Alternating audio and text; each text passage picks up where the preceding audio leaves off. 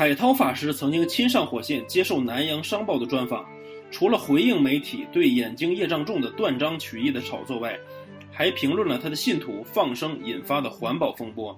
海涛法师说：“我们不能否认放生的功德，要讨论的是如何更妥当的放生，而不是拒绝放生，因为这是没有站在悲心的角度。